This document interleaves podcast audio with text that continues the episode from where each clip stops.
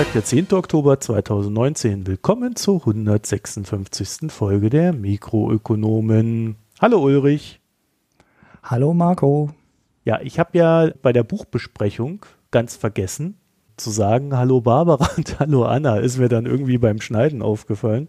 Habe ich auch gemerkt, habe ich gedacht, du wolltest das unter den Tisch fallen lassen, dass ich nicht dabei bin, damit es keiner merkt. Aber es tauchte dann trotz am Ende ja doch noch auf. Du meinst, Thema. wenn ich Hallo Ulrich sage und du dann nichts sagst, dann halten das die Leute für einen normalen Zustand unserer Sendung und alles klar. Gut, hätten wir das auch mal geklärt ich möchte kurz einen kleinen Hinweis machen. Wir haben ja in der letzten Zeit sehr viele Sachen veröffentlicht. Ich glaube, ich habe letzte Woche vier Podcasts geschnitten.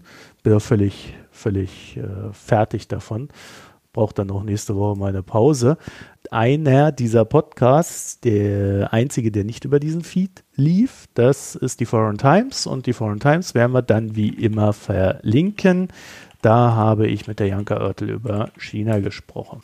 Habe ich auch schon gehört. Ich war fleißig. Ich habe alles durchgehört.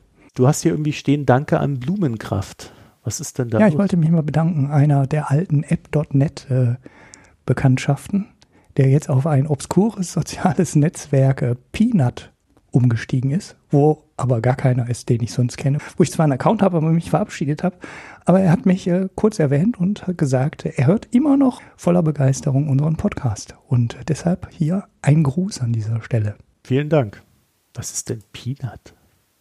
Ja, das ist so, so, so ein soziales Netzwerk, was nach dem Vorbild von App.net gebaut wurde. Also die Programmierschnittstellen sind wieder ähnlich und da sind damals ein paar Leute umgestiegen, aber sehr, sehr wenig. Und ja, irgendwann habe ich mich da, da nicht mehr drum gekümmert. Ich bin ja selbst beim Mastodon, also ich nutze ja schon sehr viele obskure Netzwerke, aber dann doch nicht jedes. Peanut shows you like-minded mamas near you and makes it easy to. Ne, peanut.io ist die. Ja, ich bin bei peanut-app.io. Naja. Was ist das denn? Huch. okay, hätten wir das auch mal besprochen. Also, äh, liebe Grüße an Blumenkraft und an euch vielen Dank für die Spenden- und Daueraufträge. Und wir haben dieses Jahr, dieses Mal von jemandem eine, eine etwas höhere Sonderspende bekommen, also äh, höher als etwas höher. Und er hat dazu geschrieben, ähm, ja, dass so viel kostenloser Public Value schon fast unverschämt ist. Sehen, sehen wir ähnlich. Wir werden das ändern. Das wird schweineteuer demnächst alles. Naja, es wird nicht schweineteuer, aber ich kann dazu schon sagen, es ist noch viel schwieriger, als ich dachte, dass es schwierig ist.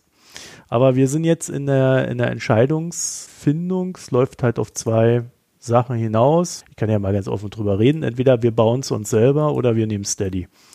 Mhm, genau. Eins von beiden. Und ihr könnt euch vorstellen, vor allen Dingen äh, Hörerinnen der ersten Stunde wären das sicherlich noch äh, in Erinnerung haben und mich dann steinigen wollen. Äh, ihr könnt euch vorstellen, dass ich mich mit Händen und Füßen gegen Steady wäre. Ja, ja, ja. wir hatten es ja schon mal versucht, ne? Wir haben es ja noch. Da kommt, ja, ja, okay, glaube ich, jeden Monat, jeden Monat drei Euro rein. Ähm, aber es ist ein echt kompliziertes Thema und wir werden dann aber dazu auch eine Sonderfolge machen, wenn wir dann soweit sind. Ich würde mal tippen, dass das Anfang nächsten Jahres wird, wenn das so weitergeht. Dann äh, noch der kleine Hinweis, unser Reddit, das läuft sehr gut, habe ich den Eindruck. Also es wird recht gut angenommen. Also auch ihr seid eingeladen, Reddit, ja, Subreddit mit Mikroökonomen nennen wir uns dort, so wie auch hier mit OE. Und ihr könnt uns gerne ja auch äh, E-Mail schicken an mikronomen.posteo.de. Das funktioniert soweit auch ganz gut. Ich habe bisher auch jede beantwortet, meine ich. Also ich versuche es zumindest. Ich will jetzt nicht garantieren, dass das immer klappt. Dorthin könnt ihr schicken Lob, Kritik, Hinweise, Wünsche. Und einer der am meisten geäußerten Wünsche, den wir wirklich auch auf dem Schirm haben, der aber mit so ein paar Problemen behaftet ist, der lautet, wir hätten gerne mehr andere Stimmen im Podcast. Also auch so im Sinne von, äh, holt mal jemanden rein, der explizit nicht eurer Meinung ist und so weiter und so fort. Das würden wir ganz gerne tun. Das Problem ist, es ist ein riesen Zeitaufwand und das können wir momentan einfach nicht leisten. Das heißt also, äh, entweder gehen da die Spenden auf wundersame Weise in eine Region, aus der heraus wir uns plötzlich um alles kümmern können, oder ähm, wir müssen halt mit der Weiterentwicklung des Podcasts dann peu à peu solche Sachen umsetzen. Also da auch da schon der Hinweis für die anderen, denen das jetzt vielleicht auch im Kopf schwebt, dass man da doch mal was machen könnte. Würden wir sehr gerne, auch im Sinne des Diskurses, aber es ist zu großer Zeitaufwand momentan. Ja, ansonsten haben wir noch unsere Facebook-Seite und auf Twitter at Mikroökonom mit OE. Jetzt waren aber sehr viele lange Vorworte. Da würde ich sagen, dann sprechen wir doch gleich mal darüber, worüber wir nicht sprechen. Ulrich, Hans Böckler, was? Ja, wir sprechen heute nicht über das Hans-Böckler-Institut, was ich nämlich in der letzten Folge peinlicherweise ungefähr 15 Mal gesagt habe und nur einmal äh, den richtigen Namen. Denn die ähm, Hans-Böckler-Stiftung heißt Hans-Böckler-Stiftung und nicht Hans-Böckler-Institut. Ich habe es einmal ganz kurz ähm, richtig gesagt im Podcast, aber dann sofort gesagt, nee, ich glaube, das heißt, das heißt Institut. Also vergisst es, es heißt Hans-Böckler-Stiftung. Ja, ja. Und wir reden auch nicht darüber, dass der Literaturnobelpreis heute vergeben wurde und schon wieder kein Wirtschaftsautor ihn bekommen hat. Ja. Das Vielleicht spricht sehr viel. Wir mal einen vorschlagen aus unseren Wirtschaftsbüchern. Obwohl da ist ja wirklich nichts dabei. ja, also ich habe jetzt auch noch nichts Literaturnobelpreis-Verdächtiges in dem Segment gelesen, ohne da jemandem zu nahe treten zu wollen. Aber das ist schon eine schwierige Geschichte. Dann kommen wir doch mal zum ersten Thema, Ulrich. NIIP. Deutschland wächst. genau. Die Bundesbank hat Anfang Oktober den neuen Wert für die Net International Investment Position vermeldet. Ähm, das ist äh, wirklich für Ende 2018, also mm, Indikator, der bemerkenswert spät kommt für die meisten, wenn man das mit den meisten anderen Indikatoren vergleicht, also GDP, also BIP und sowas, das kommt ja relativ zeitnah. Ich meine, die Inflationsschätzung, die bekommen wir schon am Ende des Monats, also am Ende des laufenden Monats bekommen wir schon die erste Farbschätzung für die Verbraucherpreise. Aber diese Net International Investment Position dauert echt lange, zumindest hier in Deutschland. In den USA sieht es äh, ein bisschen besser aus. Da gibt es tatsächlich schon den Wert für das zweite Quartal 2019. Aber hier in Deutschland gibt es den Wert ähm, am 1. Oktober für 2018. Und äh, diese Net International Investment Position, die hatten wir hier schon mal im Podcast besprochen. Das ist der Wert ähm, der, der deutschen Volkswirtschaft, ja, den die deutsche Volkswirtschaft dem Ausland schuldet und was Deutschland im Ausland besitzt. Also man nimmt alle Vermögen von allen äh, Wirtschaftsteilnehmern in Deutschland. Gleichzeitig schaut man, was besitzt das Ausland in Deutschland. Und das Gleiche macht man auf der Schuldenseite auch noch. Also man addiert alles zusammen. Ne? Was besitzen ausländische Firmen in Deutschland, zum Beispiel an Töchterfirmen, und was besitzen deutsche Firmen an Töchterfirmen im Ausland. So, was hat der deutsche Anleger an Anleihen im Ausland und was haben ausländische Anleger an, äh, Anleger an deutschen Anleihen. So, das addiert man wie in so einer Bilanz alles zusammen. Dann hat man also auf einer Seite hat man die Assets, also das, was Deutschland im Ausland gehört. Und auf der anderen Seite hat man das, was dem Ausland in Deutschland gehört oder von Deutschland gehört. Das deutsche Vermögen im Ausland ist 8,6 Billionen Euro groß und das ausländische Vermögen in Deutschland ist 6,5 Billionen groß. Daraus ähm, entsteht ein Saldo von 2,073 Billionen Euro. Und was daran so interessant ist oder was ich daran so interessant fand, ist, dass der Wert 2018 sehr stark gestiegen ist. Wir sind von 1,79 Billionen Euro auf 2,07 Billionen Euro gestiegen. Das heißt, das ist ein Anstieg um mehr als 10 Prozent, was absolut bemerkenswert ist, weil es sich um ein Jahr handelt. Ne? Also normalerweise schwankt diese Zahl zumindest hier in Deutschland ähm, nicht so extrem. Jetzt hatten wir im Podcast auch selber schon mal die alte Diskussion, ob denn Deutschland das Geld im Ausland, ne, also die äh, Summe von 8,6 Billionen, gut anlegt. Die Diskussion hatten wir ja hier schon mal. Legt Deutschland das Geld gut an? Kommt da Rendite bei rum oder kommt da keine Rendite bei rum? Und zumindest 2018 lief gut, weil ne, Deutschland hat halt äh, einen Leistungsbilanzüberschuss, ne? also verkauft mehr Waren ins Ausland, als wir aus dem Ausland kaufen, ist ja auch alles nicht ganz unproblematisch. Aber grundsätzlich führte dieser Überschuss, den wir an der Stelle haben, auch 2018 dazu, dass unser Vermögen, das deutsche Vermögen im Ausland gestiegen ist. So, das ist ähm, nicht immer so, ne, weil Deutschland oft Geld auch schlecht anlegt. Ne? Also wenn wir jetzt ähm, Waren gegen Kredit verkaufen und derjenige, der die Waren dann gekauft hat, den Kredit nicht zurückzahlen kann, dann ähm, ist halt schlecht für Deutschland. Also dann steigt die Net International Investment Position nicht so, weil dann müssen wir halt irgendwann Kredite ja, runterschreiben und ja, dann steigt dieser Wert nicht. Aber 2018 aus der Sicht äh, war sehr schön. Und ja, ich habe das mal, mal zum Anlass genommen, um mir auch mal so andere Werte nochmal wieder anzuschauen, also andere Länder anzuschauen. Und in den USA passiert auch das, was man erwarten sollte, wenn so ein Land permanent ein Leistungsbilanzdefizit hat. Also die USA haben zwar eine positive Dienstleistungsbilanz und Kapitalbilanz, ähm, aber eine negative Handelsbilanz. Das wissen wir ja alle das aus den Diskussionen um die Trumpschen Zölle. Aber ähm, alles zusammengerechnet ist es halt immer noch negativ. Und 2019 hat die Net International Investment Position dann auch das gemacht, was, was die dann in diesem Zusammenhang machen sollte. Sie wird halt schlechter. Ähm, jetzt habe ich in, gerade in Deutschland den Wert in Prozent des BIPs nicht genannt. Also die positive Net International Investment Position in Deutschland ist inzwischen auf 62 Prozent des BIPs gestiegen, was, was richtig viel ist. Die meisten, es gibt nicht viele, es gibt überhaupt nicht viele Länder, die eine positive Net International Investment Position haben. Das sind echt äh, wenige. Die meisten haben ähm, eine negative. Also zumindest ein Überschuss in der Höhe ist äh, ja bemerkenswert. Ähm, Japan es sieht noch gut aus. In China sind die Werte überraschend neutral ähm, dafür, dass sie so einen hohen Handelsbilanzüberschuss haben. Aber da weiß man auch nicht, ob die Werte überall so stimmen und in allen Ländern so super verlässlich sind kann man relativ schwierig bewerten.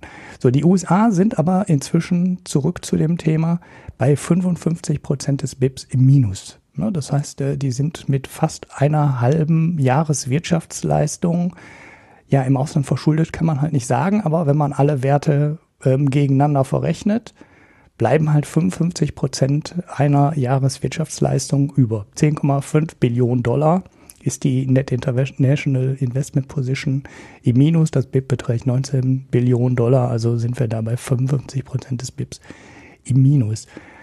Auch für eine so große Volkswirtschaft bemerkenswert, bemerkenswert viel. Es gibt zwar welche, die sind äh, noch, noch viel tiefer in den Miesen, aber das sind dann meistens halt so kleine Länder wie ähm, ja, Irland oder oft sind da auch Verfälschungen drin durch große Bankensektoren, wo die Bereinigung dann manchmal ein bisschen schwierig ist, aber ja, bemerkenswert viel, vor allem wenn man in die Geschichte zurückschaut, war ähm, der Wert vor gar nicht allzu langer Zeit noch neutral. Das ist im Endeffekt jetzt so in den letzten 20 Jahren entstanden. Ja, in Europa ist mir noch ein Land äh, aufgefallen. Also in Griechenland habe ich mir natürlich angeschaut, ne, weil da schwebt ja immer noch der Pleitegeier, auch wenn es jetzt nicht mehr in den Headline-Numbers ist. Aber da ist in den Werten keine Verbesserung festzustellen. Das ist weiterhin tief im Minus. Und ähm, ja, es eiert da so rum, es ist jetzt keine wirklich große Verbesserung festzustellen. Sieht immer noch schlecht aus im Fall Griechenlands. Und dann habe ich mir noch die Zahl von Italien angeschaut, weil das ja auch immer so als Wackelkandidat gilt. Ich aber eine bisschen andere Meinung zu Italien habe, weil Italien ja eins der Länder ist, die wenn sie keine Zinszahlungen hätten, ne, ist jetzt natürlich eine sehr große Annahme, neutral wären. Ne? Also Italien wird oft als äh, überhaupt nicht wettbewerbsfähig und äh, ja, als schlechte Volkswirtschaft dargestellt, die halt massive innere Probleme hat und quasi nicht äh, ja, richtig funktionieren kann. Und die müssen aus dem Euro raus. Das hört man ja manchmal so. Und Italien sehe ich aber nicht so negativ, und interessanterweise, Italien hat ja ohne die Zinszahlung ist die Export- ähm, oder die Handelsbilanz oder die ähm, Leistungsbilanz ja plus minus null. Ne? Das heißt, wenn Italien keine Zinsen zahlen müsste, wäre das ausgeglichen. Also sie hätten kein Problem, im Euro zu bleiben.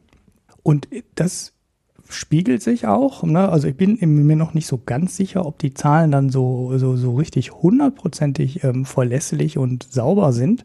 Aber das spiegelt sich ähm, im Fall von Italien auch in der ähm, Net International Investment Position wieder.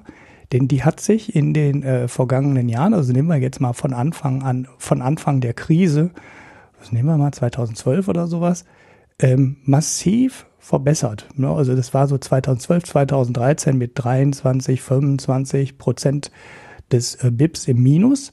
Aber seitdem haben wir eine wirklich spürbare Verbesserung und äh, ja, es ging dann ähm, 2015 war es dann äh, minus, minus 20, minus 19 Prozent, 2016 minus 12 Prozent, äh, minus 7 Prozent und im zweiten Quartal 2019, also Italien hat die Zahlen auch schon gemeldet, ist das, ist die Net International Investment Position in Italien nur noch mit, mit 2,2 Prozent des BIPs im Minus.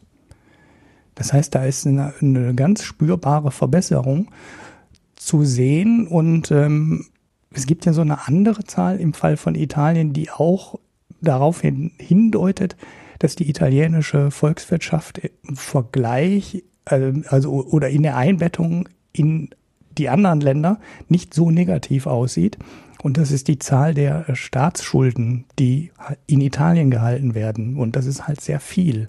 Das heißt, der italienische Staat ist nicht vorrangig im Ausland verschuldet, was die Net International Investment Position halt deutlich schwächen würde, also deutlich in die roten Zahlen ziehen würde, sondern der italienische Staat hat sehr viele Schulden innerhalb von Italiens. Also die italienischen Bürger halten ähm, einen großen Teil der Schulden die ähm, der italienische Staat macht. Also jetzt ist es möglicherweise alles verfälscht durch die ähm, Ankäufe der EZB.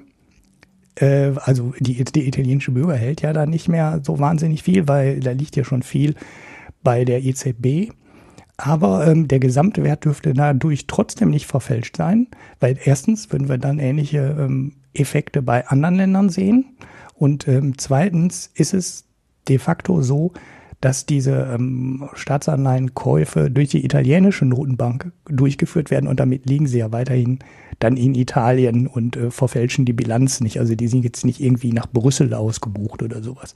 Das heißt, diese Verbesserung von minus 25 Prozent des BIPs auf äh, minus 2 Prozent des BIPs spiegelt schon irgendwie wieder, dass Italien sich in den letzten Jahren seit der Krise nicht zusätzlich im Ausland verschuldet hat, sondern im Gegenteil die Position, die eigene Position gegenüber dem Ausland verbessert hat.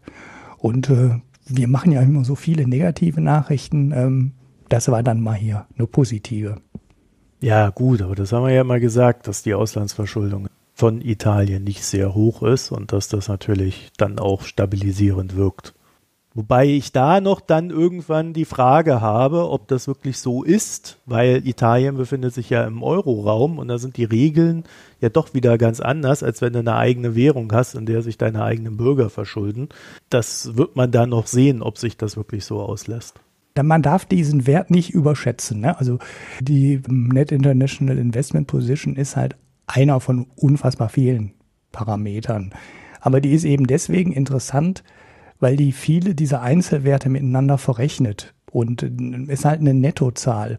Und wenn man immer auf die Bruttozahlen schaut, ne, wie viel Staatsverschuldung hat ein Land ne, oder so Sachen, dann hilft das halt nur beschränkt weiter, weil wenn ein Land Schulden hat, dann hat auf der anderen Seite jemand Vermögen.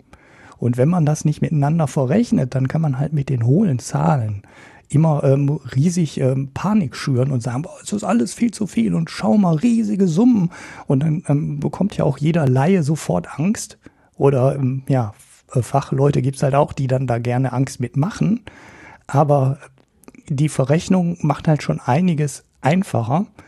Und ähm, dann muss man über andere Effekte dann diskutieren. Und, ja, und äh, ja, deshalb finde ich diese Zahl immer ganz interessant. Ist einer von ganz vielen Werten, die man berücksichtigen sollte. Aber der halt schon relativ viel drinsteckt, ist es einer der Werte, die eher hilfreicher sind. Bevor wir zu China kommen, dann haben wir noch eine kleine Hörerfrage. Ja, eine Hörerin natürlich auch. Und äh, die hältst du jetzt ganz kurz. Genau, ich halte mich jetzt ganz kurz, weil wir ja schon das ganze Auslandsvermögensthema und so weiter gemacht haben. Die SZ hatte diese Woche eine Meldung aus der Steueroasen-Logik. Also kurzer Hintergrund, ähm, die Deutschland hat mit sehr vielen Ländern jetzt Abkommen abgeschlossen und diese Länder melden Deutschland anonym wie viel Geld Deutsche dort auf Konten liegen haben und äh, wie viel zu versteuerndes Einkommen daraus geflossen ist. Das passt so thematisch ein bisschen zu diesem, ne, wie ähm, verzinst sich oder wie rentiert sich das deutsche Auslandsvermögen. Deshalb äh, wollte ich das jetzt hier nicht unter Tisch fallen lassen, das Thema. Da meldet die Süddeutsche ähm, zwei Zahlen. Es würden 269 Milliarden Euro auf ausländischen Konten liegen, die den deutschen Finanzämtern gemeldet wurden und 39 Milliarden Euro wären äh, zu versteuerndes Einkommen. So, jetzt ist es in dem süddeutschen Artikel so dargestellt, als würde das zusammenhängen, also würden diese beiden Zahlen zusammenhängen. Ähm, ich habe das dann ähm, früh morgens vor dem ersten Kaffee ausgerechnet, habe daraus eine Rendite von 1,45 Prozent errechnet. Zum Glück hat mich schnell jemand korrigiert und darauf hingewiesen, dass es gar nicht 1,45 Prozent sind, obwohl ich das für eine plausible Zahl gehalten hätte, sondern das sind 14,5 Prozent Rendite. 39 Milliarden zu versteuerndes Einkommen auf 269 Milliarden auf den Konten. Deswegen haben wir Deutschen so viel Geld im Ausland. Ja, der Ulrich sagt ja, wir haben da so einen Track Record, der nicht gut sei, aber ich meine, bei 14,5 Prozent Rendite, wer würde da nicht ins Ausland gehen? Die Rendite ist so hoch. Ich meine, wir haben überall ähm, quasi Nullzinsen und äh, die Aktienmärkte sind jetzt auch nicht durch die Decke gegangen. Und jetzt ist die Frage, wie kann das? Weil 14,5 Prozent Rendite ist zu viel. Das geht eigentlich nicht über das alles. Ähm, das kann jetzt eine zeitliche Verschiebung sein, ne, dass der möglicherweise mehrere Zeiträume für die ähm, Zinseinkünfte und Dividendeneinkünfte gemeldet wurde. Oder es kann sein, dass in den 39 Milliarden zu versteuerndes Einkommen halt irgendwelche anderen Sachen drin waren. Ne? Zum Beispiel G Gewinne aus Immobilienwertzuwächsen äh, oder sowas. Ich habe dazu aber nichts gefunden. In dem Artikel von der Süddeutschen steht da auch nichts zu drin. Und ja, ich finde die 14,5 Prozent halt zu hoch und unplausibel und äh, deshalb die Frage, hat da jemand eine Idee, wie, was da auseinanderklafft? Also wieso die beiden Zahlen nicht richtig zusammenpassen? Ja, zumindest in deiner Rendite-Weltvorstellung. genau. Also wenn man mit der russischen Mafia zusammenarbeitet, sind 14,5 Prozent eine eher schwache Rendite. ja. ja. Das ist ja alles eine Frage der Perspektive wahrscheinlich. also gut, wenn da jemand eine Idee hat, einfach mal in unser Reddit rein oder per Mail oder in unserem Blog unter die Sendung reinklatschen. Ja. Mhm. Dann kommen wir zu China. Das ist jetzt so ein Thema, was ich jetzt irgendwie so seit einem Monat mit mir rumschleppe. Ich hatte ja eigentlich mal vor, so ein riesengroßes Konjunkturupdate zu machen, hatte mir da Russland, USA, China, Europa angeguckt. Jetzt habe ich mir mal China rausgegriffen und so ein bisschen geupdatet so das, was halbwegs aktuell haben, mit so ein paar neueren Eindrücken, wobei die, die grundsätzliche Stoßrichtung gar nicht so sehr in die Zahlen reingehen soll, sondern es geht mir mehr darum, mal so zu gucken, wie sich so die letzten Monate mit Handelsstreit und generellem konjunkturellem Einbruch äh, ausgewirkt haben.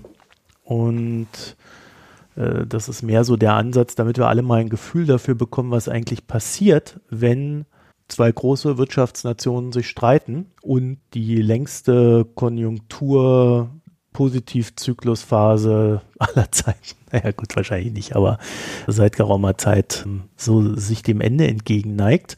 Fangen wir mal an. Und zwar hat die chinesische Notenbank die Reserveanforderungen, also das Geld, das die Banken bei der Notenbank hinterlegt haben müssen, von 13,5 auf 13,0 Prozent gesenkt. Und damit hat sie im Bankensektor mal eben 126 Milliarden Dollar freigemacht, die die chinesischen Banken nun wiederum als Kredite in den Markt geben können. Dazu ist nicht ganz unwichtig zu wissen, dass das die dritte Senkung in diesem Jahr ist und es auch schon in 2018 sieben Senkungen dieser Art gab. Also wenn wir über den Handelsstreit reden und über seine Verbündelung mit China und die Auswirkungen, ähm, äh, was liegt woran, dann ist es immer schwierig zu sagen, auch weil es der chinesischen Wirtschaft schon im letzten Jahr nicht ganz so gut ging. Und da hatten wir noch nicht so eine große Eskalationsstufe. Dann hat die chinesische Notenbank auch die Loan Prime Rate verändert. Das ist der Zinssatz, den Banken am Ende ihren kreditwürdigsten Kunden geben. Vulgo in China fast nur Staatsunternehmen. Weil die anderen kriegen die Zinssätze nicht. Aha, das ähm, ist staatlich vorgegeben, dieser Zinssatz? In dem Fall, ja. Aha. Okay. Weil da geht es um die, wirklich um die ähm, kreditwürdigsten Kunden. Mhm. Ja, jedenfalls orientieren sich die Banken da eigentlich immer am höheren Hauptrefinanzierungssatz. Sie haben diesen Loan Prime Rate quasi eingeführt, damit die sich nicht mehr am Hauptrefinanzierungssatz äh, orientieren müssen. Und die Änderungen sollen quasi die Banken motivieren, mit den Zinsen nach unten zu gehen ohne dass die Notenbank den Hauptrefinanzierungssatz ändern muss. Mhm. Also so ein Wir waren mal den Schein Ding und gleichzeitig einfach die Schaffung eines weiteren Instruments für die Notenbank. Ja, dann hat die äh, chinesische Regierung die chinesischen Provinzen angehalten, nach Investitionsprojekten Ausschau zu halten, mit denen sich explizit Arbeitsplätze schaffen lassen. Mhm. Und das heißt eigentlich Bau, in dem Sinne wahrscheinlich meistens Infrastruktur, aber da kommen wir dann gleich nochmal dazu. Und zusätzlich will die Regierung auch Klein- und Mikrounternehmen fördern. Da ist allerdings noch nicht so ganz klar, wie sie das machen will. Also da haben wir keine Details gefunden. Wie gesagt, schleppe ich das jetzt einen Monat mit mir rum. Und just heute habe ich dann gelesen, dass die chinesischen Provinzen jetzt zu Anfang Oktober bereits an ihre Kreditobergrenzen gestoßen sind, was auch im Zusammenhang mit dieser Anweisung von oben steht, dass man in, nach Investitionsprojekten Ausschau halten soll. Da müssen jetzt die Kreditdeckelungen nach oben gesetzt werden für die Provinzen. Wirtschaftssteuerung in China ist ja wirklich ein total interessantes Feld. Da findet man Sachen, äh, da, daran würden wir hier nie denken auch wenn es sicherlich in der einen oder anderen Form auch so stattfindet, zumindest hier bei diesem Beispiel. Und zwar äh, sind die chinesischen Fluggesellschaften angehalten worden, dass sie doch, wenn sie ein Flugzeug kaufen, dies doch bevorzugt bei einem der heimischen Hersteller tun sollen.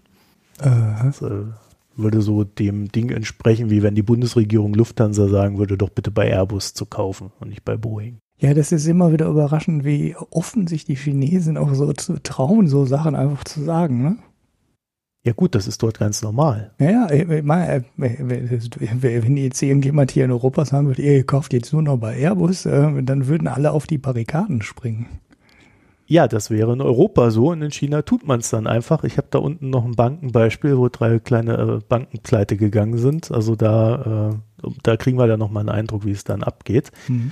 China hat dann so prinzipiell das Problem, dass sie aufpassen müssen, dass die frei gewordenen Gelder nicht zu sehr in den Immobilienmarkt fließen. Und mit Immobilienmarkt meinen wir da vor allen Dingen so Hausimmobilien, weil die Hauspreise sind einfach schon extrem hoch. Wir hatten das ja immer mal wieder als Thema. Und wenn da jetzt zusätzlich Geld reinfließen würde in den Markt, naja, dann würden diese ohnehin schon hohen Preise ja noch weiter steigen. Und da hat man ja äh, Angst, dass es eine kleine Housing-Bubble gibt, die ja schon recht groß ist. Aber so, und ähm, wie es dann immer so ist, klappt das natürlich nicht so ganz, weil Shanghai hat jetzt gesagt, ja, okay, das ist ja alles schön und gut äh, mit der Housing Bubble, aber zumindest den Erstkäufern von Wohnungen wollen wir einen kleinen Nachlass bei den Kreditzinsen geben. Da wird auch nochmal, ja, okay, die steuern ja wirklich alles. Ja, also da in China wird sehr, sehr viel gesteuert und das, was freier Markt ist, nennt sich eigentlich dort Sonderwirtschaftszone. Mhm. Dann haben wir in den letzten Wochen verstärkt, also in, ich glaube in den letzten ein, zwei Wochen extrem verstärkt, aber das fing ja auch schon eine Weile vorher an, haben wir gesehen, dass chinesische Medien extrem stark auf westliche Unternehmen losgehen. Also jetzt gerade auch im Zusammenhang mit Hongkong aber es ist nicht nur Hongkong. Also wenn du die Uiguren, äh, wenn du den Cultural Genocide, so hieß das bei der Foreign Times, ähm, in China gegenüber den Uiguren als solchen thematisierst als Unternehmen, äh, dann äh, gehen die schon auf dich los. Oder wenn du irgendwas sagst, was nicht so ganz positiv gegenüber jemandem ist. Also bei der UBS hat äh, der Chefökonom da irgendwie Probleme bekommen, weil er gesagt hat, die Schweinepest ist äh, eigentlich nur dann ein Problem, wenn man Schweinefleisch isst, also chinesisches Schweinefleisch. dann haben sie den erstmal für ein paar Tage an die Luft gesetzt, haben ihm aber mittlerweile seinen Posten wohl wiedergegeben an einer anderen Abteilung, glaube ich. Aber das muss ich mir nochmal angucken. Also er arbeitet jedenfalls wieder für die UBS.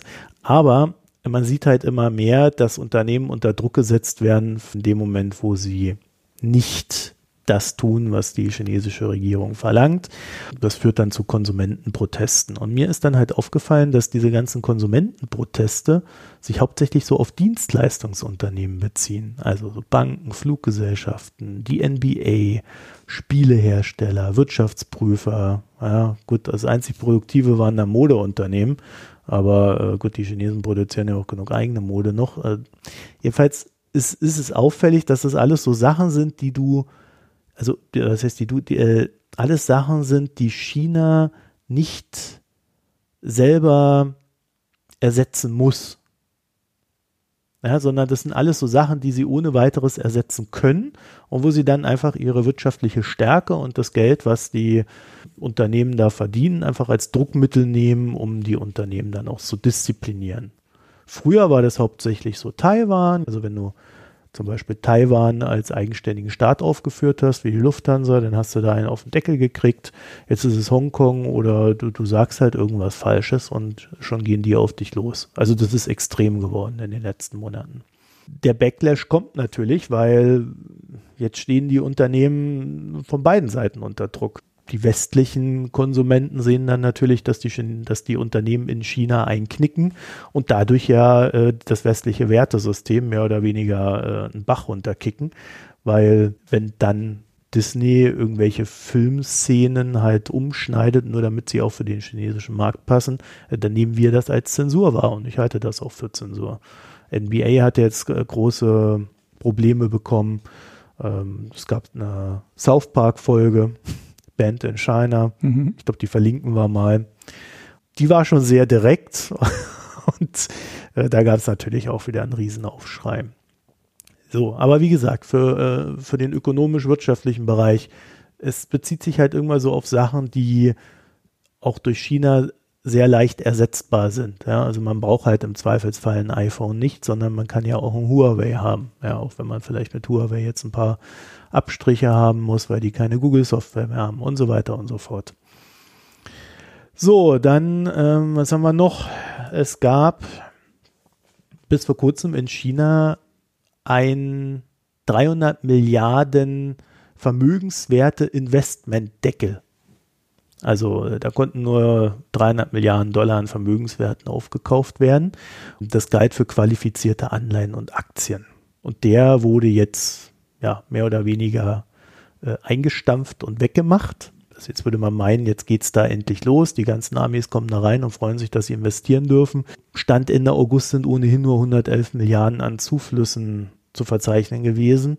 Das heißt, den Deckel jetzt wegzunehmen, um da das Kapital reinzuziehen, wird so nicht funktionieren, weil der, weil die Nachfrage ohnehin nicht da war.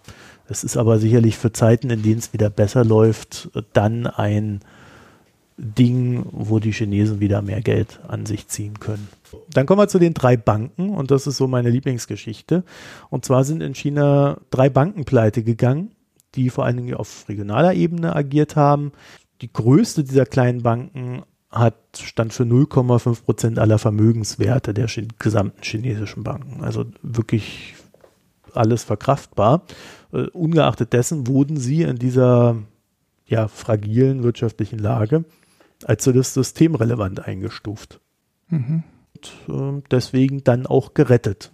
Mhm. Geht ja schneller als in Italien. da wird ja auch jede kleine Bank gerettet, ja.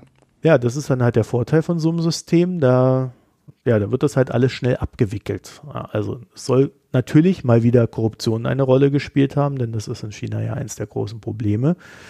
Es gibt da ja sehr viele, vor allen Dingen kleine marode Banken, die auf so regionaler Ebene agieren.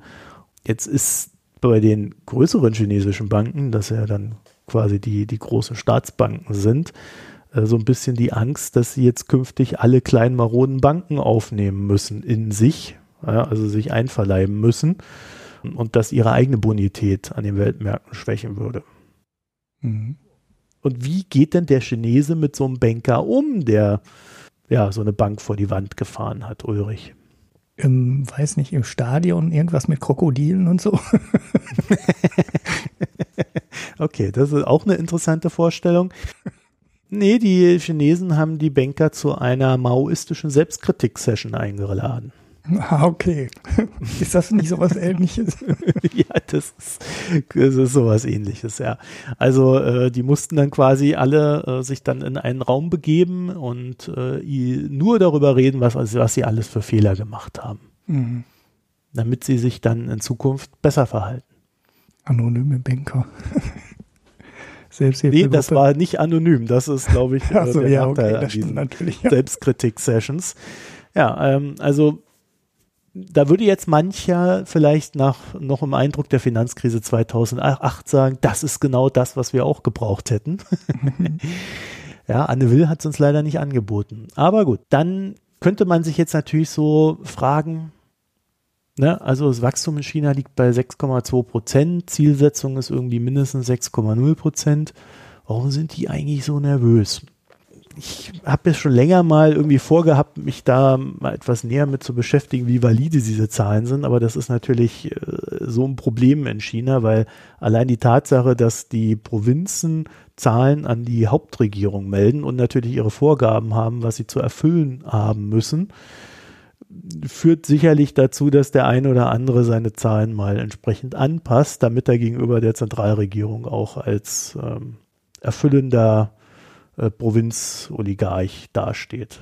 Es gibt da so verschiedene Diskussionen äh, und äh, Studien, die versuchen, auf Basis von Erträgen von Steuereinnahmen, Immobilienhandel, Frachtraten und was weiß ich noch alles, so ein realistisches Wachstumsszenario äh, zu errechnen. Und die kommen drauf, dass die offiziell gemeldeten Zahlen ungefähr drei Prozent zu hoch sind.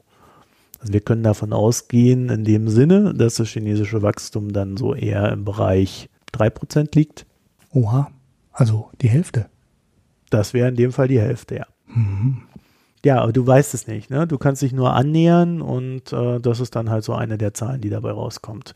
So, das andere ist, äh, wenn du mal versuchst, um herauszufinden, wie, wie die Arbeitslosigkeit, äh, also Arbeitslosenrate in China ist, dann kommst du so auf Zahlen zwischen 3,5 und 5,3 Prozent. Also die, die sind da recht, äh, also nicht sehr kohärent. Also Zahlen in China, ganz schwieriges Thema. Und dann bin ich auf etwas gestoßen, was ich halt wirklich interessant finde. Und zwar, wenn du, wenn du versuchst nachzuvollziehen, was ist jetzt eigentlich das Problem in China? Ist es wirklich der Handelskrieg? Dann wirst du darauf stoßen, dass viele Analysten sagen, naja, Handelskrieg, wir nennen ihn ja noch Handelsstreit hier bei uns, ist ein Thema, aber der Hauptgrund für den Abschwung, der ja auch schon viel früher begann, als der Handelsstreit eskalierte, das ist Zyklik. Ja, äh, steigende Löhne, schlechtes Krisenmanagement, äh, Housing-Sektor explodiert. Es gibt genug Gründe, warum die chinesische Wirtschaft, warum es ihr nicht, ihr nicht gut geht. Und da kommt jetzt obendrauf noch der Handelsstreit, der dazu führt, dass der Anreiz für die Unternehmen, die ja eigentlich ohnehin so langsam aus China raus wollen, zumindest in der Produktion, weil die Löhne dort immer weiter steigen, und auch so die Anforderungen an Sicherheit und äh, wie man so mit Arbeitern umzugehen hat und so weiter, das steigt ja auch immer weiter. Da kommt dann halt noch die, der Handelsstreit obendrauf und die Risiken, die damit verbunden sind. Mhm. Aber wie gesagt, da würde ich äh, momentan noch sagen, das ist eher so der kleinere Faktor. Und weil wir ja äh, uns hier bei den Mikroökonomen auch immer mit äh, etwas abstruseren Indikatoren beschäftigen, habe ich dann noch was Schönes gefunden. Und zwar gibt es äh, zwei Krisenindikatoren, die so ähm, grundsätzlich ähm, für China auch sehr relevant sind. Und zwar, äh, das sind einmal die Autoverkäufe. Die sind in den letzten 15 Monaten sind die 14 Mal zurückgegangen. Mhm. Das heißt also, du hast einen konstanten Rückgang an Autoverkäufen in China. So, und der zweite, äh, wesentlich interessantere, ähm, im Sinne von lustigere Krisenfaktor, Krisenindikator, ist Instant-Nudeln. Ja, okay. sind die äh, Verkäufe von Instant-Nudeln bis 2016 zurückgegangen auf 38,5 Milliarden Einheiten und steigen seitdem bis äh, inklusive 2018 auf 40 Milliarden Einheiten. Mhm. Das ist jetzt erstmal noch recht wenig, aber zeigt, ja, äh, wenn die Leute kein Geld haben, dann greifen sie in China auf Instant-Nudeln zurück. Und das ist der Krisenindikator für China, der Big Mac-Index von China. Aha. Ich hätte jetzt eher gedacht, dass die noch so arm sind, dass äh, genau das Gegenteil der Fall ist. Ne? Also, dass die Leute äh, mehr selber kochen, als ähm, ja, so Fabrikware zu kaufen. Weil eigentlich ist die ja, ja immer, aber noch billiger als Instant-Nudeln geht es halt nicht. Ja, das kann sein, dass ich das falsch ähm, einschätze, weil so Tiefkühlware ist ja eher ein Wohlstandsindikator. Ne? Im Gegensatz zu, sagen wir mal, Dosen oder das steigt halt mit steigendem Wohlstand, steigt halt der Anteil von ähm, Tiefkühlware, vor allem auch so Tiefkühlpizza und sowas, das steigt an. Je reicher die Bevölkerung wird, desto mehr Tiefkühlzeug, fertig Tiefkühlzeug wird halt gekauft.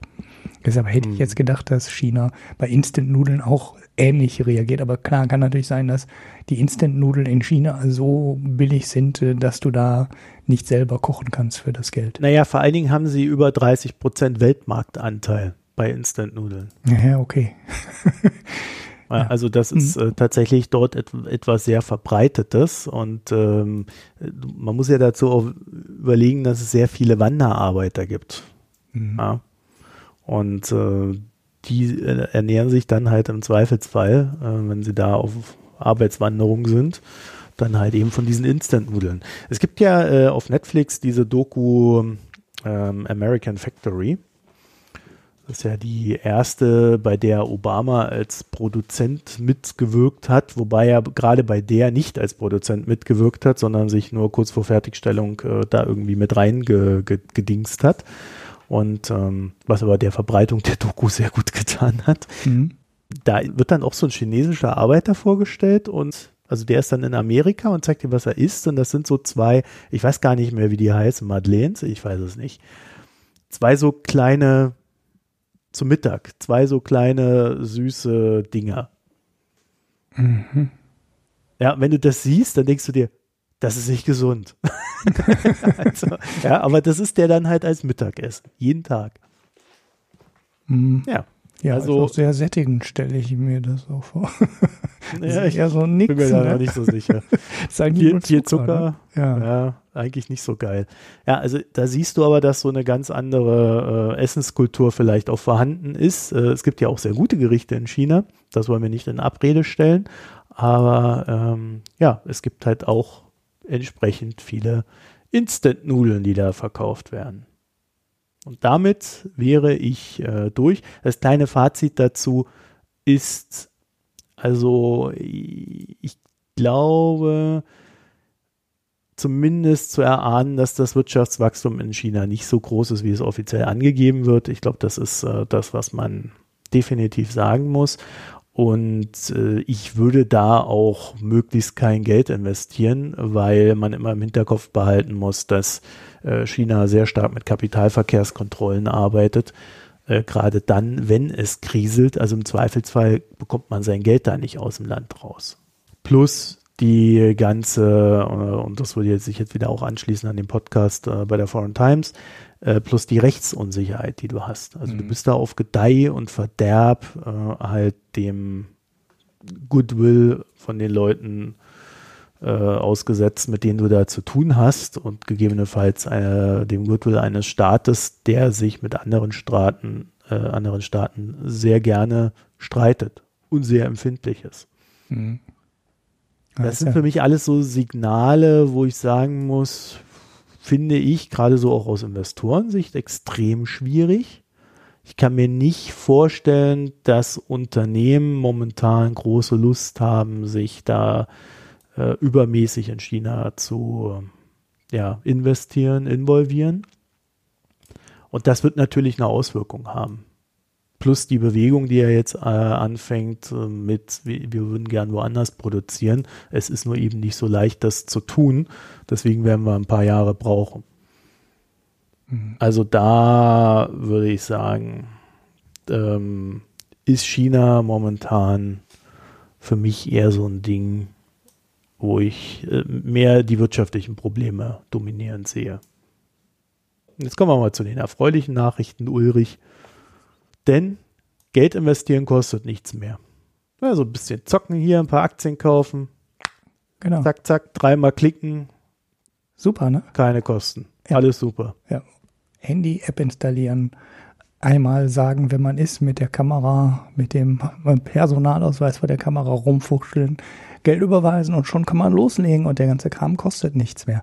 Es ist schon, ähm, wenn man überlegt, äh, selber zurückschaut, wenn man vor 10 oder vor 20 Jahren mal zum Online-Broker gegangen ist, alles äh, beeindruckend, äh, schnell und smooth und preiswert geworden. Und vor allem im Punkte äh, Preisen wird ja jetzt gerade ja der mm, niedrigstmögliche Preis gesetzt, nämlich null für eine Order. Also jetzt könnte man sich theoretisch noch vorstellen, dass man irgendwann Geld dafür bekommt, dass man tradet, aber ähm, ja, äh, es ist äh, so, so, ein Modell, was äh, gerade aus den USA über den Atlantik schwappt. Ähm, ich äh, glaube, hoffentlich erzähle ich gerade keinen Mist, doch nee, Robinhood ist keine ähm, britische Firma, sondern amerikanische Firma. Die haben sechs Millionen Kunden inzwischen und die sind auf die Idee gekommen, den Aktien- und äh, ETF- und Fondshandel kostenlos zu machen. Das heißt, man zahlt da nicht mehr 4,95 Euro oder Dollar oder 6,95 Euro pro Order oder mh, mm, noch irgendeinen Prozentsatz obendrauf. Das gibt's ja in Deutschland eigentlich quasi nicht mehr mit den Prozentsätzen. Zumindest soweit ich die Broker kenne, ist das fast ausgestorben. Aber die haben auch den Fixpreis abgeschafft und ja, da kann man jetzt rumhandeln und zahlt für den kompletten Handel kein Geld mehr. Robin Hood ist mit ähm, 7,6 Milliarden Dollar bewertet worden in der letzten Kapitalrunde. Das heißt, das ist schon eine richtig heftig ähm, hoch bewertete Firma, wenn man das ja mit, so mit der Commerzbank oder so vergleicht. Äh, kommt das schon so in die Ecke. Ja, die Commerzbank ist ein bisschen mehr wert, aber ähm, ja, für so eine Firma, die eigentlich kein Geld einnimmt, ist es äh, bemerkenswert viel. In Deutschland äh, wurde die Idee natürlich nachgebaut weil es ja nicht so super kompliziert ist, eine App zu entwickeln und äh, so einen Broker zu machen. Vor allem, wenn man darauf achtet, äh, das einfach zu halten im Backend. Also nicht der Broker zu sein, der alle unterschiedlichen, unfassbaren vielen Möglichkeiten anbietet, sondern äh, man geht mit ein oder zwei ähm, ja, Handelspartnern zusammen, die dann die Orders abwickeln.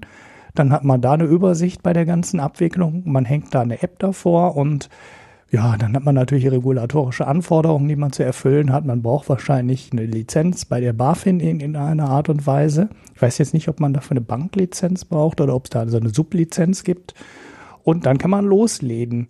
Ähm, Trade Republic ist, glaube ich, immer noch in Deutschland in so einer Invite Only-Phase, das heißt, äh, man wird. Nee, nee, das haben sie, die sind raus da. Ah, die Beta-Phase also, ja, oder ja, das äh, ist vorbei, okay. Genau. Und jetzt gibt's ähm, seit, seit ein, zwei Wochen gibt's jetzt einen neuen, der heißt Just Trade ist von Ex und Vista Leuten gegründet worden und ja, das äh, zeigt eigentlich, dass das äh, passiert, was in dem deutschen Venture Capital Markt immer passiert. Man guckt, was in Amerika erfolgreich ist. Oh, 6 Millionen Kunden. Oh, 7,6 Milliarden Dollar wert. Ja, wie viel Aufwand ist denn sowas zu bauen? hier so 50 Mann oder Personenjahre. Äh, dann kriegen wir zusammen und dann können wir in sechs Monaten starten mit so einem Team von Beratern und Experten. Dafür brauchen wir so und so viel und dann äh, wird losgelegt. Und ich rechne damit, dass mit Trade Republic und Just Trade, das ist das neue Onvista, ehemals Onvista CEO-Dingen, da werden noch andere kommen. Ne? Also ich glaube nicht, dass es bei den zwei bleibt. Auch wenn man nach Amerika schaut, sieht man, äh, die Idee ist auch mehr als einmal nachgebaut worden. Und ja, ähm, wir werden da so einige Startups werden, die dann auch erstmal äh, eine große Erfolgsgeschichte hinlegen.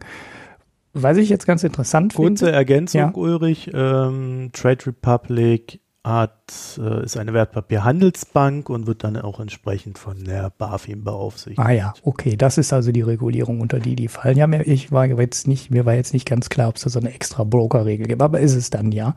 Trade Republic hat auch inzwischen eine Banklizenz, also die haben jetzt eine Vollbanklizenz, das, wenn ich das richtig mitbekommen habe. Also die sind da schon ein, schon ein Stückchen weiter und haben da vielleicht auch noch ein paar andere Dinge vor.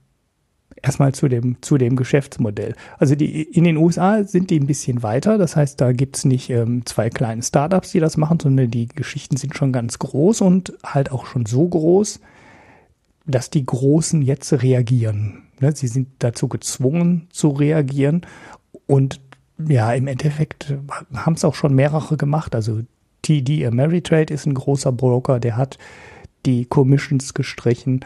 Ähm, Schwab, ich meine, die sind ja eh schon geizig, das sagt der Name ja schon. Ähm, das ist auch ein großer Online-Broker. Der geizige die Schwab. aber nicht deswegen Schwab. nein, nein, ich weiß, der heißt Charles Schwab, ist der Gründer, glaube ich. Ne? Ähm, ja, Schwab, genau. Genau, der Schwab. und ähm, der hat äh, auch ähm, die Commissions gestrichen. Und jetzt als letzter, ähm, weshalb ich die ganzen News mal hier zusammengefügt habe, ist Fidelity, die ja hier in Deutschland eher so als Fondsgesellschaft bekannt sind. Aber die haben halt auch irgendwann mal angefangen, ähm, über das ETF-Trading zu ermöglichen und haben dann auch einen Aktientrade dazu gebaut. Ich weiß gar nicht, ob die eine Firma dafür gekauft haben, aber in Amerika ist es halt auch, ähm, äh, ist Fidelity nicht nur als äh, Fondsgesellschaft Gesellschaft, sondern auch als Broker bekannt. Und ja, die haben es jetzt auch abgeschafft, die 4,95 Dollar, die die bisher haben wollten pro Trade. Und äh, ja, an dem Tag, als die ähm, ersten bekannt gegeben haben, dass sie jetzt auf die Commissions verzichten wollen, ist TD Ameritrade, die Aktie von den 23 Prozent gefallen. E-Trade, auch ein großer Online-Broker, 17 Prozent. Charles Schwab, äh, 8,3 Prozent. Ne? Also das hat denen nicht gut getan weil das sind ja jetzt Firmen, die eigentlich jetzt nicht so unbedingt das passende Geschäftsmodell dafür haben, ne? weil das sind halt Leute, die haben, ähm, ja, die wollen halt alle Kunden ansprechen, die wollen alle Handelsplätze anbieten und ähm, halt nicht nur speziell ganz wenige und die haben halt nicht so ein ganz kleines, schnelles, leicht zu pflegendes, preiswertes Backend mit zwei Handelspartnern, sondern die haben halt ganz viele Handelspartner und muss man mal schauen, ob jetzt deren Geschäftsmodell und Backend und äh, Kostenstruktur dazu passt, dass die jetzt auf einmal ähm, keine Commissions mehr bekommen, also kein Geld pro Trade mehr bekommen, weil der Ansatz der beiden Firmen ist schon ein anderer. Ähm, also von so einem äh, kostenlos Startup wie Robinhood und äh, halt Charles Schwab, das ist halt was anderes. Ja, was machen sie es freiwillig? Natürlich nicht, weil die sehen, dass denen die Kunden weglaufen, weil die mit den Leistungen, die Robinhood anbietet, zufrieden sind. Und sie müssen jetzt reagieren. Ne? Also sie müssen, auch wenn sie es eigentlich. Aber warum laufen denen denn die Kunden weg? Ja, weil äh, 0 Dollar gegen 5 Dollar ähm, macht einen Unterschied, wenn bei Leuten, die viel traden. Naja, aber jetzt muss man ja dazu sagen, dass wenn du dich jetzt zum Beispiel bei Trade Republic anmeldest, dann kannst du nicht an der Frankfurter Wertpapierbörse eine Aktie kaufen. Ja. Ja, ja, ähm, das ist sehr, also ich habe mir das bei Robin Hood jetzt nicht mehr im Detail angeschaut. Ich habe mir vor allem auch nicht angeschaut, ob die Angebote der anderen großen Broker jetzt irgendwie eingeschränkt sind. Ne? Also ob die dann auch gesagt haben, so der Handel an der Börse kostet jetzt nichts, aber an den anderen Handelsplätzen wollen wir weiter noch Geld haben. Das sah mir nicht so aus, aber ich habe mir halt auch nur das Pressematerial von denen angeschaut und dann hätte man das vielleicht noch mal ein bisschen weiter auseinander ähm, nehmen müssen. Äh, es ist die Frage, ob den Leuten das wert ist oder ob die Arbitragegeschäfte, die im Hintergrund passieren, nicht heute computergesteuert so gut sind, dass du bei den alternativen Handelsplätzen auch den gleichen Kurs bekommst. Also als sich die Börsen noch so richtig ähm, geprügelt haben hier in Deutschland um die Privatanleger, hat Stuttgart ja gesagt, wir machen jederzeit einen Kurs, der innerhalb der Spanne ist, die Frankfurt stellt. Ne? Also wenn Frankfurt sagt, für 1680 und 1682 ähm, ist Ask und Bit bei, beim Kurs, dann hat halt Stuttgart gesagt, wir garantieren euch, dass wir zu jedem Zeitpunkt. Ja, aber das findet da nicht statt. Also ja. das findet da definitiv nicht statt, sondern äh, dieses Geschäftsmodell lebt davon, dass du mit bei ganz wenigen ähm, Börsen handeln kannst. Das sind meistens auch keine expliziten Börsen, sondern das sind Handelsanbieter. Und, äh, deine Order wird immer dahin geleitet, wo der Anbieter, das heißt äh, dann Robinhood, am meisten verdient. Mhm. Und nicht du. du. Das heißt, du kriegst eigentlich nie den besten Preis, weil die leben natürlich von den Differenzen, die da stattfinden. Ja, also die, die machen quasi so eine Art kleinen Arbitragehandel. Robinhood kassiert den, die, die Kickbacks und die Broker, an die das äh, geroutet wird, haben einen höheren Preis als andere Börsen mhm. und setzen den dann auch sofort um. eins zu eins. Das heißt, die verdienen, Robinhood verdienen und du bist als Kunde eigentlich der Gelackmeierte. Ja, die Frage ist, ob da wirklich so viel ähm, Unterschied noch drin ist in dem Handel, äh, dass mit dieser vielleicht etwas schlechtere Preis, den du dann bekommst, äh, mehr ausmacht als die 5 Dollar Trade-Gebühr, die dann die anderen Broker bisher haben wollten oder 7 Dollar. Ähm, es ist schwer zu sagen. Also sobald du an diesen anderen Handelsplätzen ja selber handeln könntest, wird es da halt Arbitrage geben und ähm, ob die Preise dann wirklich so viel so unterschiedlich sind. Ähm, ja, sind sie, sonst würde sich das Geschäftsmodell ja nicht lohnen. Naja, gut. In dem Moment, wo ja. du einen Vermittler hast, kassiert der Vermittler. Das ist, äh, das ist alles legal, das ist auch völlig in Ordnung. Aber äh, es ist nicht so, dass du für den Trade nichts bezahlst. Im Gegenteil. Kannst du dir ja immer ausrechnen. Wenn du 100 Aktien äh, einen Cent teurer kaufst, hast du 100 Cent mehr ausgegeben. Ja, das ist ein Euro. Ist immer noch billiger. Das ist ja, das, was ich gerade meinte. Euro. Fünf, als die, ja, ja. Die 5 Euro Ordergebühr. Also ist unter Umständen ein Rechenexempel. Ja, das, das war jetzt, naja, nee, es ist, äh, es muss ja so sein, dass sie mehr verdienen. Nein, muss ja nicht. Deshalb habe ich das gerade mit dem, mit dem Lean Backend beschrieben. Wenn du nur mit einem Börsenplatz handelst oder zwei, dann sieht dein Backend natürlich ganz anders aus, als wenn du den Handel an jeder internationalen Börse erlaubst. Sie kassieren eine fixe Summe von dem Anbieter, der dann noch dahinter steht, also von dem Broker, an den sie das weiterleiten. Ja, das, hab, das ist schon klar. Also das habe ich soweit auch verstanden. Das ist aber übrigens auch immer so. Ne? Also es ist jetzt nicht so, als würdest du ähm, für dieses Order-Routing oder wie man das auch genau nennt, als würde da dein bekannter Broker nicht auch Geld für nehmen, wenn du das, äh, der, die kriegen ja auch Kickbacks. Das ist jetzt nicht so, als äh, würden die dafür kein Geld kriegen. Also die das ist richtig. Also deine Gebühren sinken mit dem Umsatz. Mhm. So, das hast du natürlich bei Robinhood nicht. Im Gegenteil, da steigen deine Gebühren mit dem Umsatz. Ja, also, also es gibt halt schon Gründe, warum die billiger sein können. Ne? Wie gesagt, ähm, Backend einfacher, ne? du, die kümmern sich nix um äh, Börsen in Frankreich oder Großbritannien oder den USA. Die arbeiten mit ein oder zwei Händlern zusammen oder zwei Handelsplattformen zusammen die müssen ja gar nicht zwangsläufig außerbörslich sein. Das könnte ja auch irgendwann mal eine richtige Börse sein. Ähm, ich glaube, bei Just Trade habe ich das auch gesehen. Die hatten, glaube ich, ähm, auch ähm, Lang und Schwarz als Trading-Partner und die hatten aber auch noch jemand anders äh, im Backend, die eher ähm, die Börsen näher waren. Ich habe es jetzt aber nicht mehr im Kopf, wen die genau ähm, wen die genau als ähm, zweiten Handelspartner hatten. Also da wäre ja auch durchaus mal irgendwann vorstellbar, dass da äh, eine Börse Stuttgart oder sowas sitzt, die dann ähm, die Trades dann ähm, ausführen.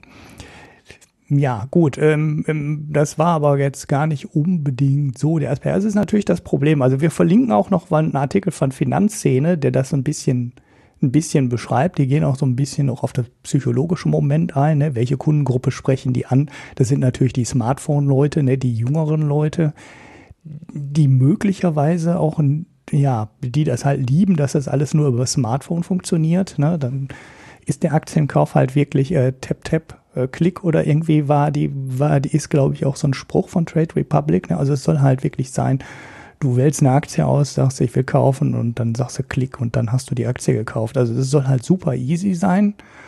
Und äh, möglicherweise ist diese Zielgruppe aber auch ähm, ja ähm, anspruchsloser als jetzt irgendwie ein Trader, der äh, oder oder ähm, ja ein Aktiensparer. Ja, deswegen habe ich ja gefragt, mhm. wer wechselt eigentlich dahin?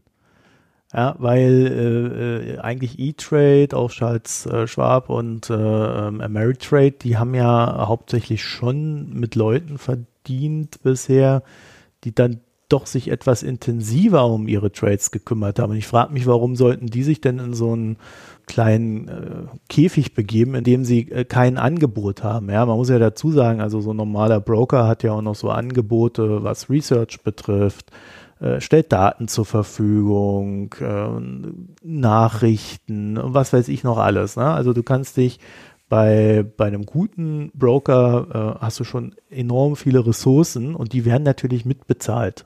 Mhm. Ja, ähm, ich habe jetzt mal hier auf Investopedia äh, diese Robinhood App gefunden.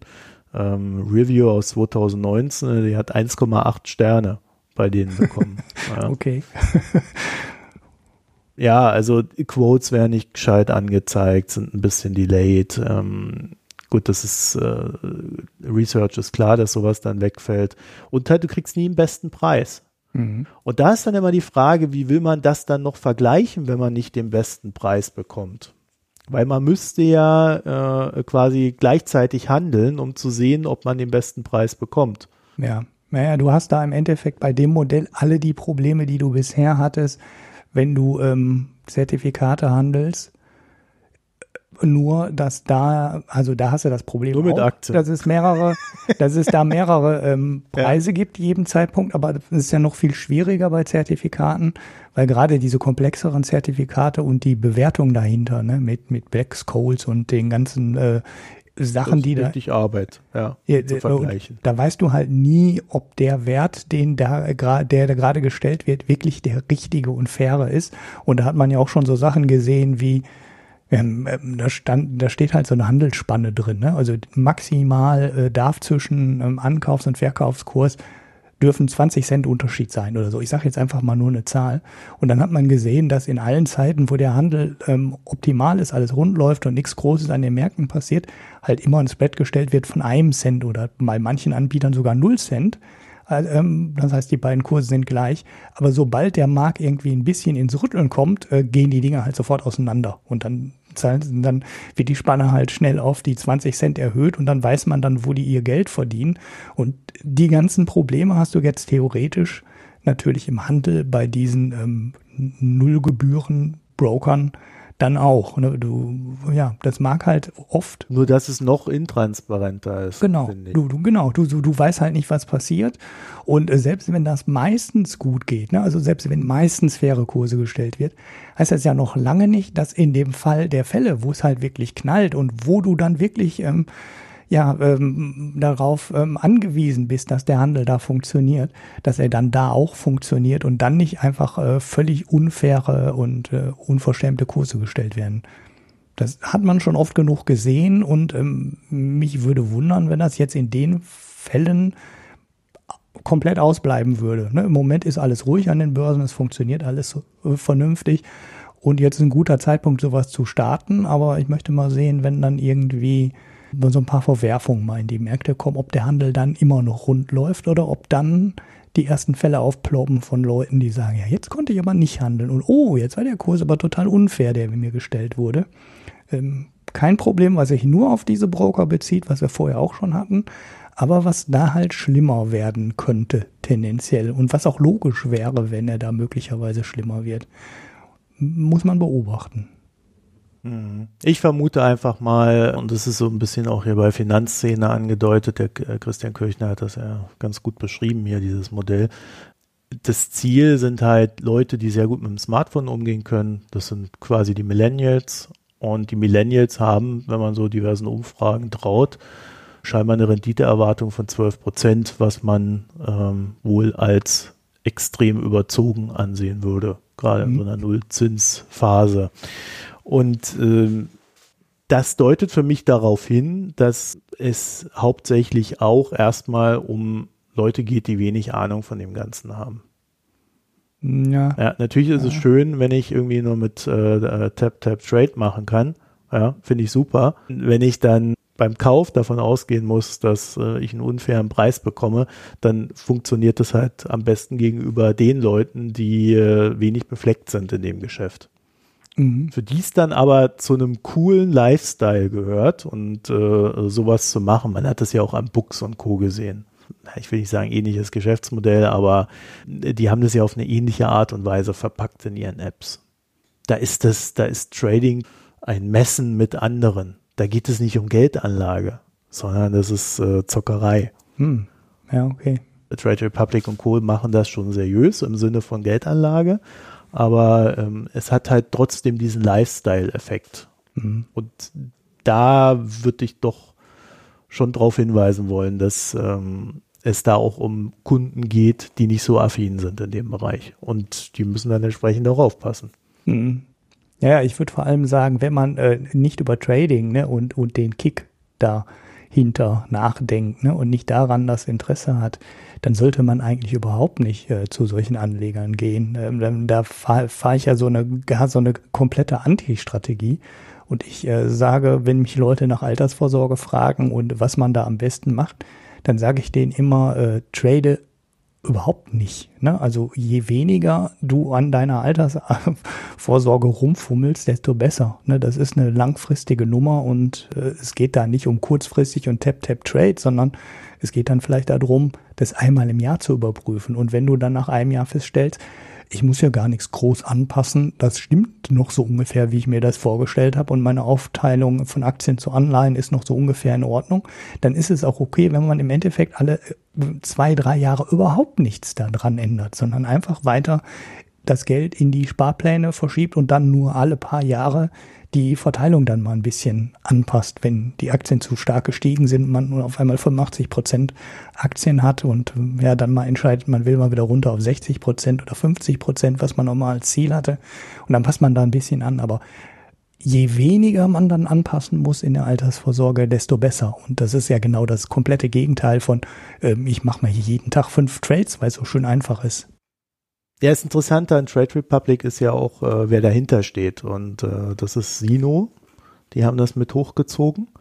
Und Sino ist eigentlich ein Anbieter, der High-End Brokerage anbietet. Also der genau am gegenüberliegenden Ende dieser Nahrungskette steht. die, also die bieten etwas an, wo eigentlich nur sie äh, in Deutschland das ja, ähm, ja in, in der Form betreiben können. Äh, weil wenn, wenn dann, also ich glaube, Consors war mal ein halbwegs ernstzunehmender Konkurrent, aber das kann man auch nicht mehr sagen, sondern da ist Sino ziemlich ein, einzigartig in Deutschland und ähm, haben wir dann höchstens noch Konkurrent aus dem Ausland. Das finde ich schon interessant, diese Kombination. Also für die ist das natürlich super als äh, Ergänzung des Geschäftsmodells aber äh, es ist eine, eine, völlig gegensätzliche Zielgruppe. Aber gut, Ulrich, ähm, wir laufen so langsam auf äh, 19 Uhr zu. Mhm. Das heißt, du musst gleich weg. Ja. Und deswegen würde ich vorschlagen, Pix. Pix. Ulrich. Ja. Gesellschaftsteil Pix, was haben wir denn da? Ja, wie immer ein Podcast.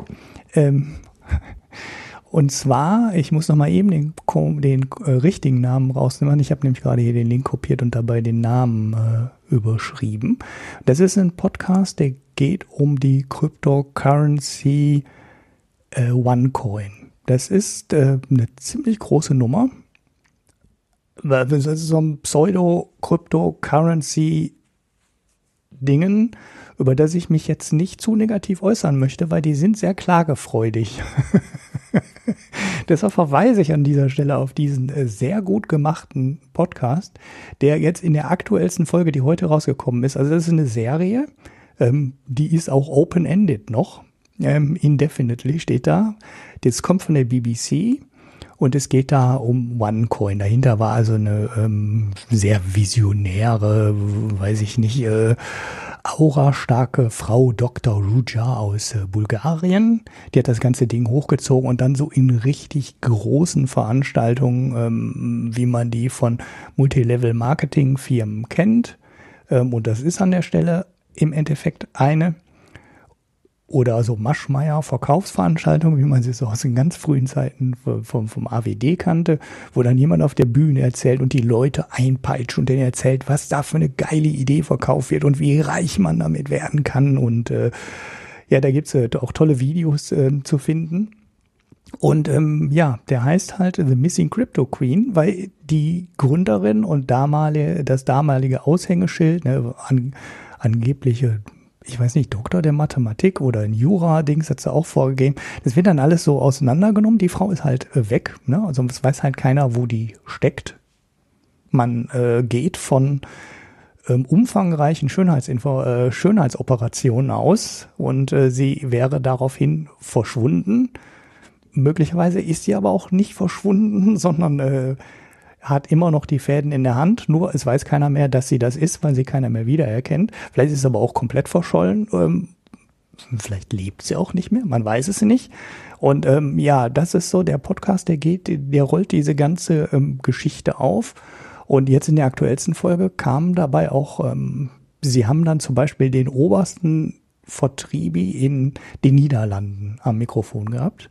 Also derjenige, der mal der wichtigste Vertriebsmann auf der obersten Ebene dieses Multilevel-Marketing-Dings in den Niederlanden war, der auch eine fette Millionensummen mitverdient hat. Und äh, der erwähnt die Summe von 16,5 Milliarden, die inzwischen in OneCoin angelegt worden wären. Bisher bekannt. Und das, was man aus Amerika kennt, ist eigentlich so die Zahl von 4, irgendwas Milliarden, die bisher da drin äh, versackt sind. Also die Leute reingeschoben haben in OneCoin, die aber keiner rausbekommt, weil das Ding sollte halt immer an irgendeiner Börse gehandelt werden. Äh, wurde aber nie. Das heißt, man kann im Moment nur sein Geld da reinschieben, bekommt es aber nicht mehr raus. Und ja, wenn es jetzt wirklich das Ding auf ähm, die noch nicht offiziell bestätigte Zahl von 16 Milliarden angeschwollen ist, dann reden wir über einen der größten äh, Fälle der letzten Jahre. Ne? Also seit Madoff, glaube ich, gab es äh, so eine Größenordnung nicht. Ja, und darum dreht sich der Podcast. Fünf Folgen bisher werden auch immer länger. also die letzte war eine Stunde lang. Ist das ein Podcast-Phänomen, dass die immer länger werden und dann äh, ja, kann man gut hören, wenn man sich für dieses Krypto-Thema interessiert. Ja, okay. Ich habe ein kleines Buch. Hm. Ja, Ulrich, etwas für dich. Ja. Faschist werden, eine Anleitung. Oh, okay. Von Michela Murgia. Äh, und das Buch äh, beinhaltet genau das, was draufsteht. Sie beschreibt da ähm, so dass die, die Gedankenwelt, also quasi das, was in meinem Kopf nicht vorkommt. Ja, also die, die Argumentation, warum man die Flüchtlinge absaufen lassen muss, warum man Ausländer verprügeln muss und so weiter und so fort. Äh, das schreibt sie da so auf, so im Sinne von äh, einer Argumentation für den Faschismus. Und ähm, was mir an dem Buch so gut gefällt, ist jetzt nicht, dass sie das tut, sondern dass sie die Begründungen und die Gedanken, die sie dabei äußert, dass sie die so aufschreibt, dass sie sich schon sehr stark an so alltäglichen Gedanken, die jeder von uns so in sich trägt, anlehnt. Nur, dass sie halt zu einer anderen Conclusio immer dabei rauskommt. Das ist so ein bisschen erhellend. Ich verstehe zumindest, warum manche Leute so denken finde das ganz interessant. Das ist jetzt auch nicht, das ist jetzt auch nicht so schwer zu lesen oder so weit, so lang zu lesen. Das sind, was sind das hier? Ein paar 80 Seiten. Also bis zum Faschistometer. Äh, der startet auf Seite 91, ja. Also, du hast dann, also bis Seite 89 muss man da lesen und dann kommt der Faschistometer und der Faschistometer, das sind, äh, ich meine, es waren über 60, ne? Wie viel hat sie denn da? Das sind glaube, ja, 65 Sätze. So ganz normale Sätze, einfach nur ein Satz. Der All, äh, sowas zum Beispiel wie der allgemeine und, äh, und freie, nee, das allgemeine und freie Wahlrecht wird überbewertet. Mhm. Wir haben keine moralische Pflicht, alle aufzunehmen. Also so Sätze, die man ja so in den letzten Jahren noch immer öfter gehört hat. Ja, ähm, und dann sollst du dann quasi ankreuzen, wem du zustimmst, und dann wird daraus, wie viel Faschist bist du eigentlich schon. So, also es wird direkt am Ende des Buchs abgetestet, ob der erste Teil des Buchs erfolgreich war. Genau, quasi. oder wie weit du da schon mit deinen ganz normalen Gedanken verfangen bist. Und äh, sie, sie gibt dann auch so im Nachwort so, so zu, ja, es wäre schön, wenn das alles irgendwie mehr so spaßig gemeint wäre, was ich da so geschrieben habe. Aber ähm, erstens ist es schon fünf nach zwölf und ähm, zweitens, ähm, ich äh, habe das alles schon mal so gedacht. Mhm. Also ich glaube, das ist auch wirklich so dieses Ding, dass vieles von dem, was dann zu dieser Denkweise führt, halt so ganz alltägliche Gedanken sind. Und sie macht das halt sehr gut sichtbar. Mhm. Ja, also kleines Büchlein, kostet irgendwie 5 Euro oder 6 Euro, ich weiß es gar nicht. Mhm. Ja. Hört sich so ein bisschen an wie die Anleitung zum Unglücklichsein von Paul Watzlawick. ja, bloß, dass die Faschisten mit sich selber vielleicht sehr glücklich sind. Ja, äh, ja okay, ja, ja, ja. Als EPUB. Oder 7 Euro als Buch. Mhm. Ihr wisst ja, Bücher sind gute CO2-Speicher, von daher kauft mehr Bücher. Ja, äh, wenn man so, wenn man so ein äh, E-Book hat, dann kostet das ja nicht so viel CO2 wie so ein Buch. Ja, aber das ist ja gebunden, solange du das Buch nicht wegwirfst. Das ist ein CO2-Speicher. Eigentlich müsste man CO2-Zertifikate dafür noch geschenkt bekommen. Aber irgendwann sterbe ich und dann.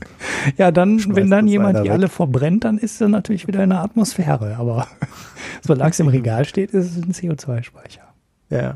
Ich habe irgendwann mal gelesen, dass wenn man so einen so E-Reader hat, so, so wie ich, mhm. mehrere, dann muss man mindestens 40 Bücher kaufen, damit sich das Ding CO2-mäßig reduziert hat. Mhm. Ja, da habe ich mir gedacht, naja, kaufen oh. geht ja immer schnell, auch mit normalen Büchern. Und wenn man sie liest, dann hat man es definitiv raus.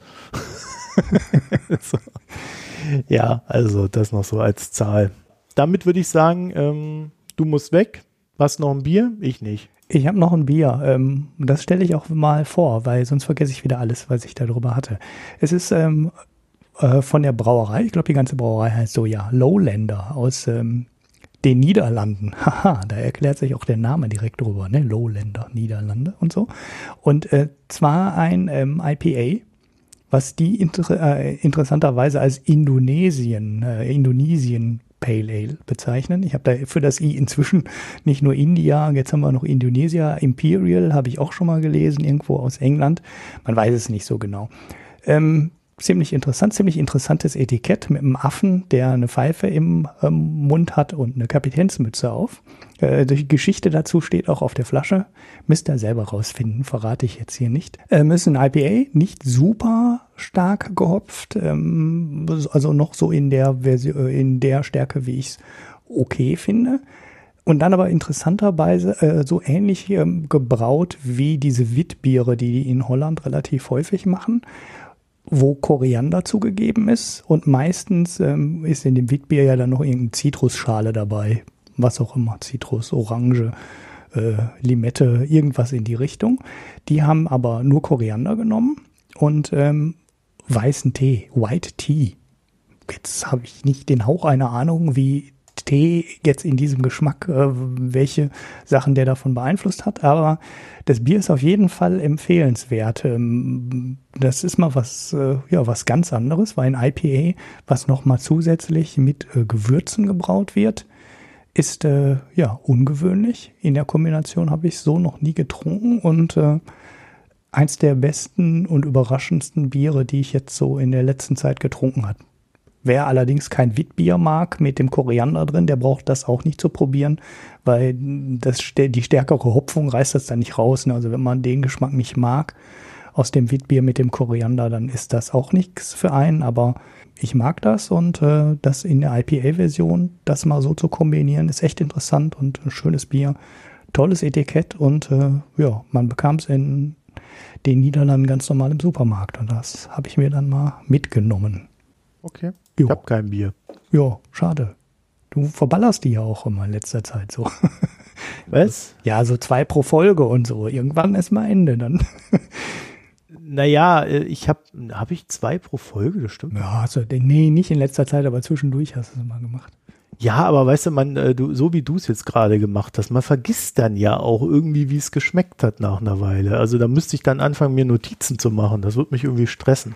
Genau, das ist ja das Problem. Ich habe auch ein Four Seasons Bier getrunken, als ich in Holland letzte Mal war und ich weiß nicht mehr, wie es geschmeckt hat. Ist normalerweise kein gutes aber, Zeichen. Ne? Genau, es sagt ja auch sehr viel über das Bier aus, wenn man es ver vergisst. Ne? Ja, ja, ja, aber du kannst dann halt auch nichts dazu erzählen. Du kannst dann halt nur sagen, ey, ich habe ein Four Seasons Bier getrunken und ich habe es vergessen vergessen.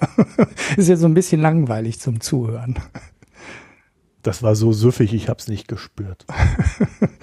ja, und so die Lowlander IPA, ähm, ich habe es gesehen, man kann sogar in, bei Amazon in Deutschland kann man so ein Pack bestellen mit irgendwie acht unterschiedlichen Bieren der Brauerei.